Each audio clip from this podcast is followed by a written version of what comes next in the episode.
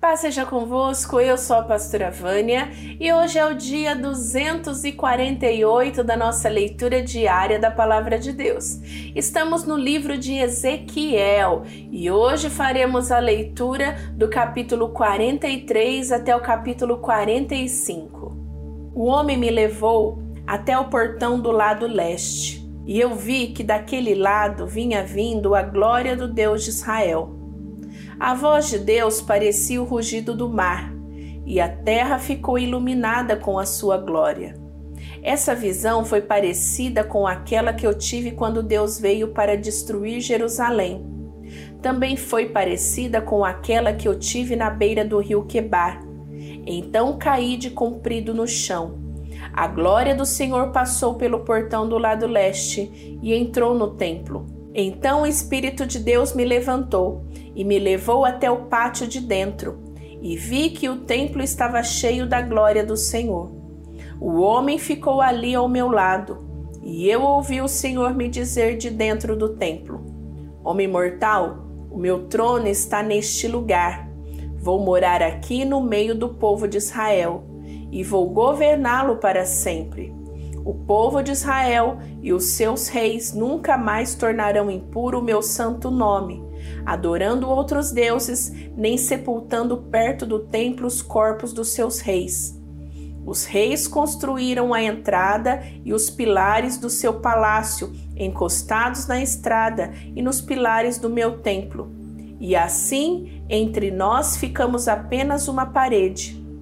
Eles profanaram o meu santo nome por causa de todas as coisas vergonhosas que fizeram. Por isso, na minha ira, eu os destruí. Agora, eles que deixem de adorar outros deuses e levem para longe os corpos dos seus reis. Se fizerem isso, eu viverei no meio deles para sempre. E o Senhor continuou: Homem mortal, fale com o povo de Israel a respeito do templo, para que eles estudem a sua planta faça com que fiquem envergonhados por causa dos seus pecados. Se eles ficarem com vergonha do que têm feito, explique a planta do templo para eles, isto é, o seu modelo, as entradas e saídas, as formas, o modo como tudo está arrumado e todas as leis e regulamentos. Escreva todas essas coisas para que eles possam ver como tudo está arrumado e para que cumpram todos os regulamentos. Esta é a lei do templo Todo o terreno que fica em volta dele, no alto da montanha, é santo e sagrado. Seguem as medidas do altar, usando as mesmas que foram usadas para medir o templo. Na base do altar e em toda a volta havia uma valeta de meio metro de fundura por meio metro de largura. Do lado de fora havia uma beirada de 25 centímetros de altura. A parte mais baixa do altar tinha um metro de altura. A parte do meio media dois metros de altura e estava afastada meio metro da beirada em toda a volta. A parte de cima também estava afastada meio metro da beirada em toda a volta.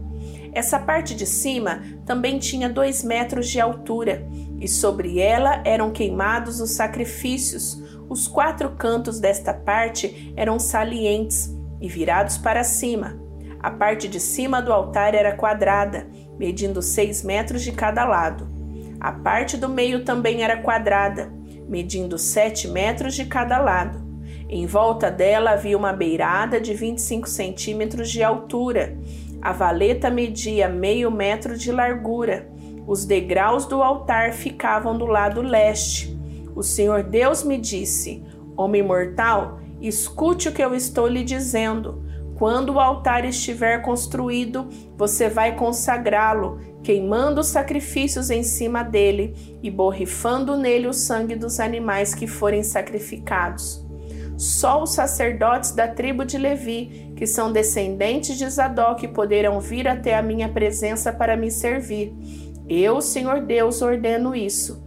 Você lhes fará um touro novo para oferecerem como sacrifícios para tirar pecados.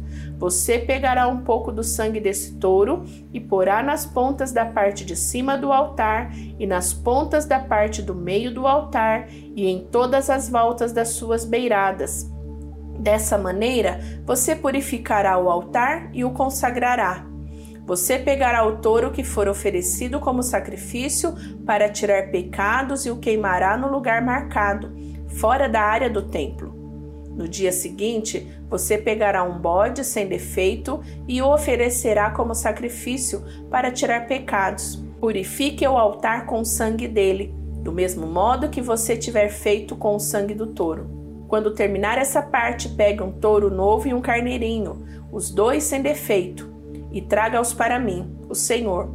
Depois de matarem os animais, os sacerdotes espalharão sal sobre eles e os queimarão como oferta para mim.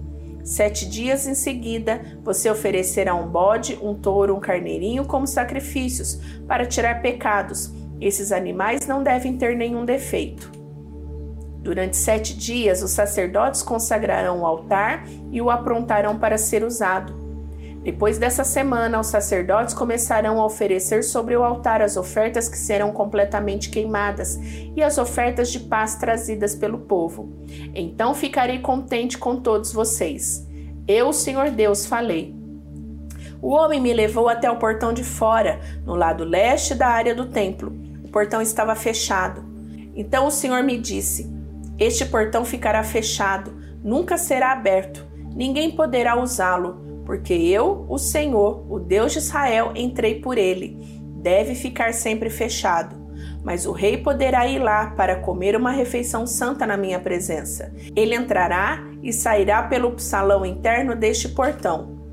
Então o homem me fez passar pelo portão do norte e me levou para a frente do templo. Olhei e vi que o templo estava cheio da glória do Senhor, e me atirei de comprido no chão. Então o Senhor me disse: Homem mortal, preste atenção em tudo que você vir e ouvir. Eu vou lhe dar as leis e regulamentos do templo. Note bem quais as pessoas que têm permissão para entrar no templo e as que não têm. Diga a esses israelitas rebeldes que eu, o Senhor Deus, não vou tolerar mais as coisas vergonhosas que eles estão fazendo.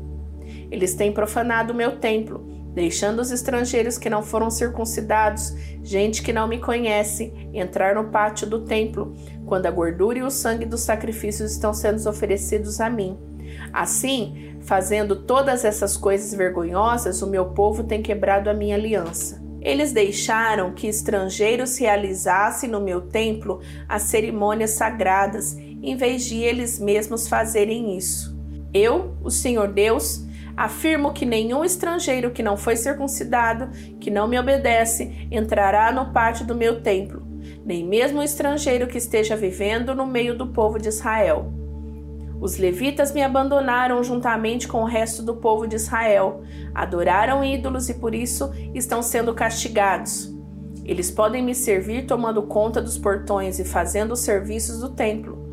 Podem matar os animais que o povo traz como ofertas para serem completamente queimadas e como sacrifícios, e ficarão no meio do povo prontos para servir.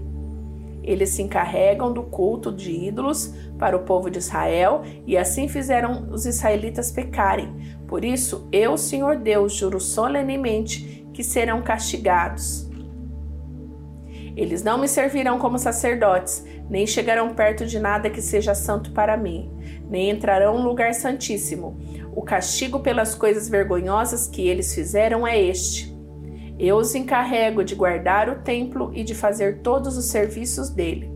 O Senhor Deus disse: Porém, quando todo o resto do povo de Israel se afastou de mim, os sacerdotes da tribo de Levi, que são descendentes de Zadok, continuaram a me servir fielmente no templo. Agora eles me servirão e virão até a minha presença para me oferecer a gordura e o sangue dos sacrifícios. Somente eles entrarão no meu templo, servirão no meu altar e se encarregarão do culto no templo. Quando entrarem pelo portão do pátio de dentro do templo, deverão vestir roupas de linho. Quando estiverem de serviço no pátio de dentro ou no templo, não deverão usar nada que seja feito de lã. Deverão usar turbantes de linho e calça de linho, mas, para não suarem, não usarão cinto. Antes de saírem para o pátio de fora, aonde o povo está, deverão primeiro tirar a roupa que usaram ao servir o templo, deixando-as nas salas sagradas. Eles deverão vestir outra roupa a fim de evitar que a sua roupa sagrada prejudique o povo.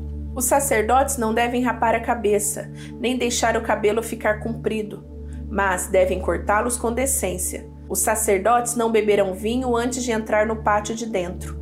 O sacerdote não poderá casar nem com viúva nem com mulher divorciada, mas somente com uma virgem israelita ou com uma viúva de um sacerdote. Os sacerdotes ensinarão ao meu povo a diferença entre o que é santo e o que não é, e entre o que é puro e o que é impuro. Quando houver uma questão legal, os sacerdotes decidirão o caso de acordo com as minhas leis. Eles comemorarão as festas religiosas de acordo com as minhas leis e regulamentos e manterão santos os sábados. O sacerdote não deverá tocar no morto, porque se fizer isso, ficará impuro mas poderá tocar no cadáver do pai ou da mãe, ou de um filho, ou de um irmão, ou de uma irmã solteira. Depois que ele se purificar de novo, deverá esperar sete dias. Então entrará no pátio de dentro do templo e oferecerá um sacrifício pela sua purificação, para que assim possa servir de novo no templo. Sou eu, o Senhor Deus, quem está falando. Os sacerdotes terão uma herança. Eu sou a sua herança. Eles não terão propriedades em Israel eu sou a sua propriedade. As ofertas de cereais e as ofertas feitas para tirar pecados ou culpas serão alimento dos sacerdotes, e tudo que for separado para mim em Israel será deles.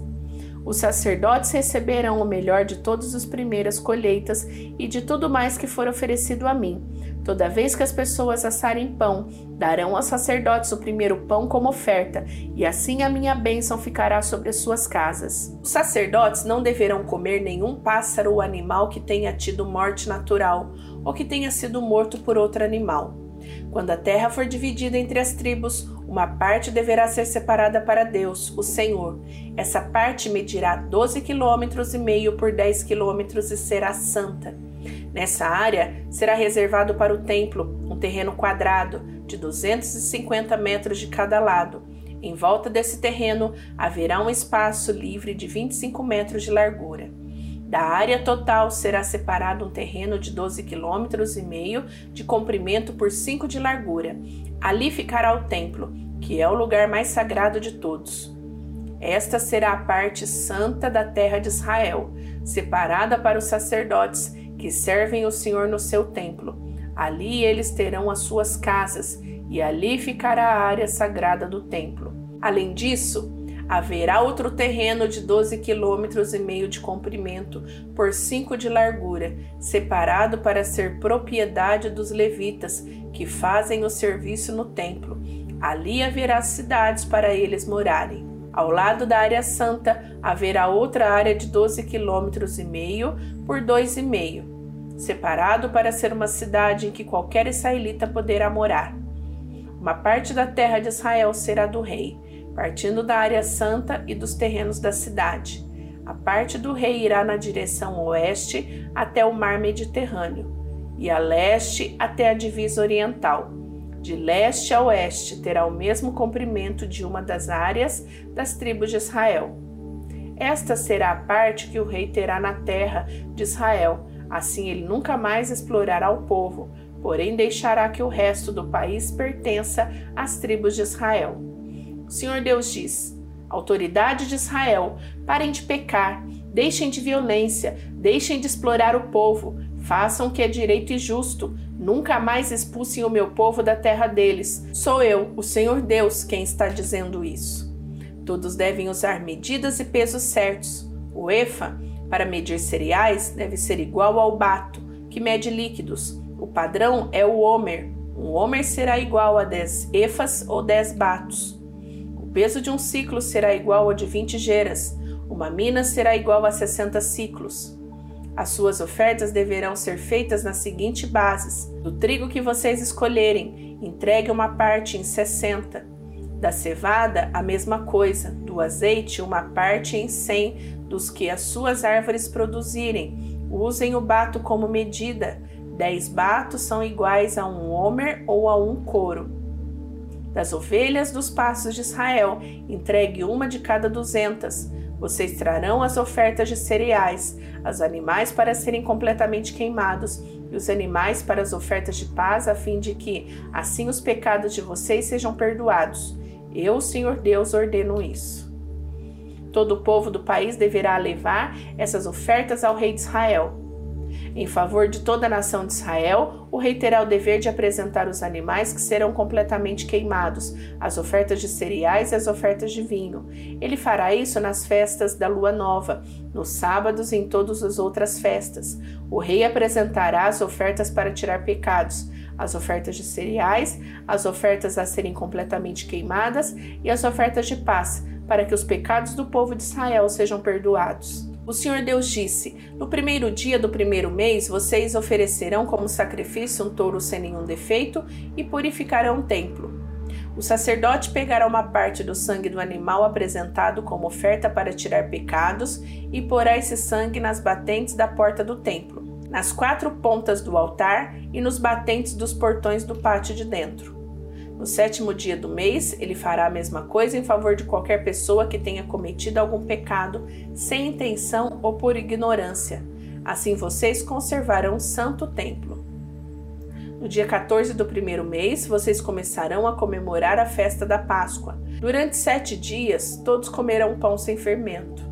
No primeiro dia da festa, o rei oferecerá um touro como sacrifício para tirar os seus pecados e os pecados do povo. Em cada um dos sete dias da festa, ele oferecerá como sacrifício ao Senhor Deus sete touros e sete carneiros sem defeitos, e os queimará completamente. E todos os dias também oferecerá como sacrifício um bode como oferta para tirar pecados. Para cada touro e cada carneiro que for oferecido em sacrifício, haverá uma oferta de duzentos litros e meio de cereais e três litros de azeite. Na festa das barracas, que começa no dia 15 do sétimo mês, o rei oferecerá em cada um dos sete dias o mesmo sacrifício para tirar pecados, as mesmas ofertas que serão completamente queimadas e as mesmas ofertas de cereais e azeite. Terminamos e amanhã você não pode faltar, porque nós vamos terminar o livro de Ezequiel. Então eu te espero. Não esquece do gostei e de compartilhar este vídeo. Que Deus te abençoe Beijo da pastora Vânia. Tchau, tchau!